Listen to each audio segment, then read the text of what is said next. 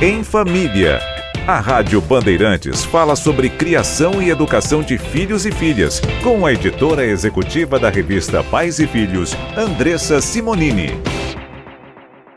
Tudo bem, Andressa? Tudo bem, e você? Tudo jóia. A gente falou ontem sobre a necessidade das escolas terem de incluir na grade até 2020 essa questão relacionada às habilidades socioemocionais, de aceitar e aprender com essas frustrações, mas é algo que vale não só para as escolas, mas também para os pais, né? Principalmente para os pais. Do mesmo jeito que a gente ensina os filhos a não bater, não morder o colega, é também ter essa habilidade emocional.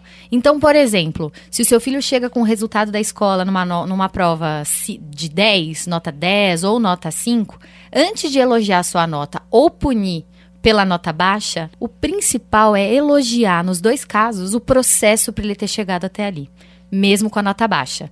Então, se ele foi mal, você volta atrás. O que você fez para isso? Poxa, mas aqui você foi bem e aí depois você não foi. Não, mas numa próxima, vou melhorar essa parte.